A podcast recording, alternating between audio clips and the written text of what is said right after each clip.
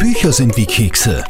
Der Live-Radio Bücherpodcast mit Dagmar Hager. Und zum Start gleich mit dem erfolgreichsten Thriller-Autor im deutschsprappen Raum. Mein Name ist Sebastian Fitzek und ihr könnt von Glück sagen, dass ihr mich nicht sehen, sondern meine Stimme hören kann. Die ist nämlich sehr viel besser als mein Äußeres. Papalapap. Sebastian Fitzek ist also mein erster Gast in diesem neuen Podcast und er erzählt uns jetzt alles. Sebastian, jetzt sind wir in Oberösterreich. Was kennst du davon? Natürlich fällt mir in erster Linie der Attersee ein, weil ich war auch schon dreimal auf dem Attersee und habe dort Lesungen halten dürfen und es war immer toll. Es war immer gutes Wetter, es war äh, immer eine Bombenstimmung und mir immer wieder vornehme, dann auch mit den Kindern hier Urlaub zu machen. Wollte der kleine Sebastian eigentlich schon in der Grundschule Autor werden oder doch noch lieber Feuerwehrmann?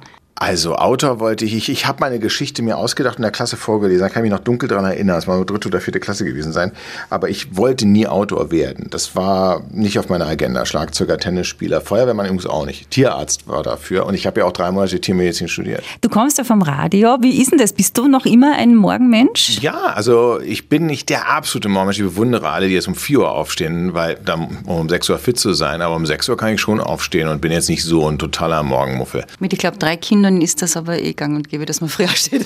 ja, äh, dummerweise schlafen die am Wochenende nicht aus. Da sind sie dann tatsächlich schon um 6 Uhr wach, wenn man selber ausschlafen will. Und unter der Woche kriegst du sie halt vor sieben kaum aus dem Bett. Ich habe auch einen, einen, Sohn, der ist 14. Der mhm. hat früher viel gelesen, jetzt gar nicht mehr. Ah, okay. Wie motivierst du einen, Schrägstrich meinen, 14-jährigen Bücher zu lesen? Was sagst du dem?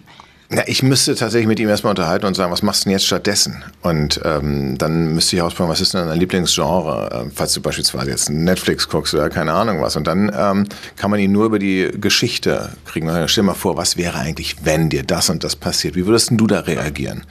Und wenn man dann, dann sagt, ja, genau das passiert in dem Buch. Guck doch mal rein. Aber ich glaube nicht mit Druck, nicht mit Zwang. Außerdem gibt es immer wieder Phasen. Ich habe auch Phasen gehabt, die ich nicht gelesen habe. Okay, probiere ich mal aus. Schauen wir mal. Ah, liest du selber noch?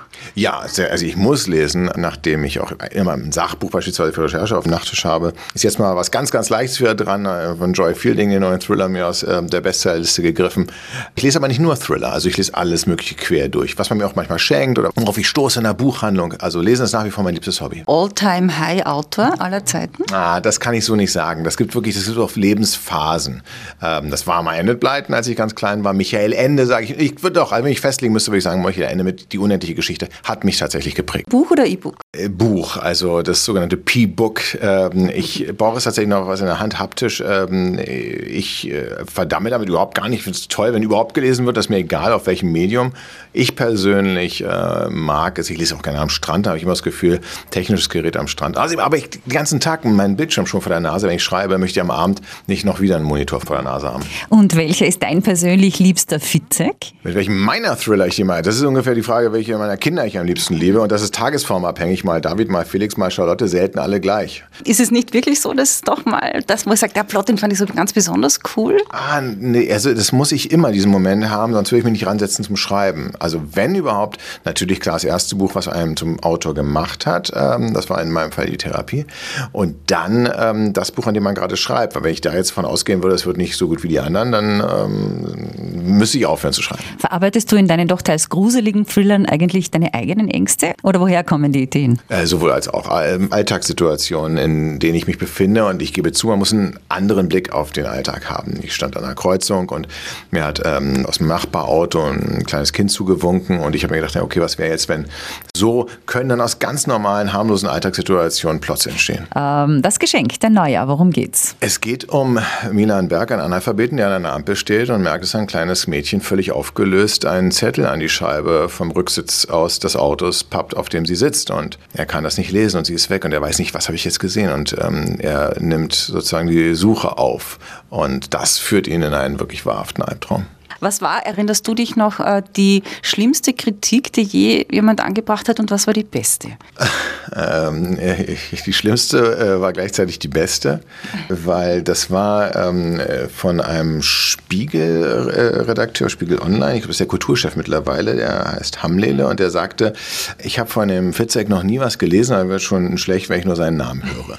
Man sage ich, okay, wunderbar, das ist, ähm, damit kann ich sehr gut leben, ja, das ist nämlich mal ehrlich, ja, die meisten tun nämlich nur so, als ob sie es gelesen hätten und ähm, meinen dann es aus Prinzip nicht äh, mögen zu dürfen. Äh, und ähm, der war wenigstens so ehrlich und hat seine Meinung gesagt. Also ist dann natürlich auch etwas entlarvend für ihn selbst, aber ähm, wunderbar. Also mit dieser negativen Kritik kann ich sehr gut leben.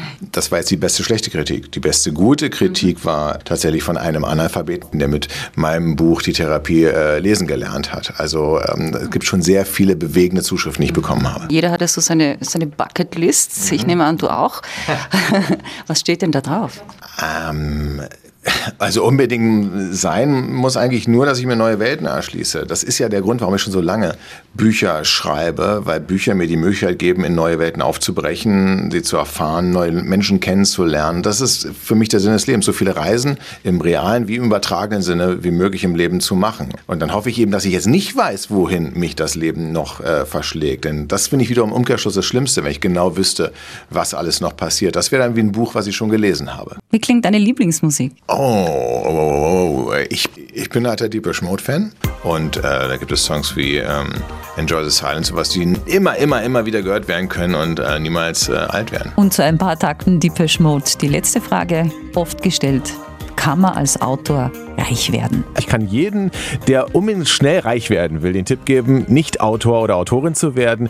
Das fängt so mit 35 Cent äh, pro Buch an und wenn man dann noch einen Agenten hat, den ich dankenswerterweise habe, dann muss man dann auch nochmal 15 bis 20 Prozent von abgeben. Bestsellerautor Sebastian Fitzek war das in diesem Live der Bücher Podcast. Dankeschön. Vielen Dank. Und jetzt noch das hier. Tipps und Termine. Zwei oberösterreichische Autoren haben neue Bücher heraus. Der Linzer Josef Lemark im Federfrei Verlag Kollateralschaden, ein Krimi nach einem Bahnfall. Und die für Klabrucker Bestsellerautorin Beate Maxian startet mit Die Tränen von Triest, einer Familien- und Liebesgeschichte im Triest des Ersten Weltkrieges. Und mein Gast im nächsten Podcast in 14 Tagen beschreibt sich selber so. Der Bernhard Eichner ist 1,92 Meter groß, um die 100 Kilo leicht und hat ein Lächeln im Gesicht. Bücher sind wie Kekse. Der Live-Radio Bücher-Podcast mit Dagmar Hager.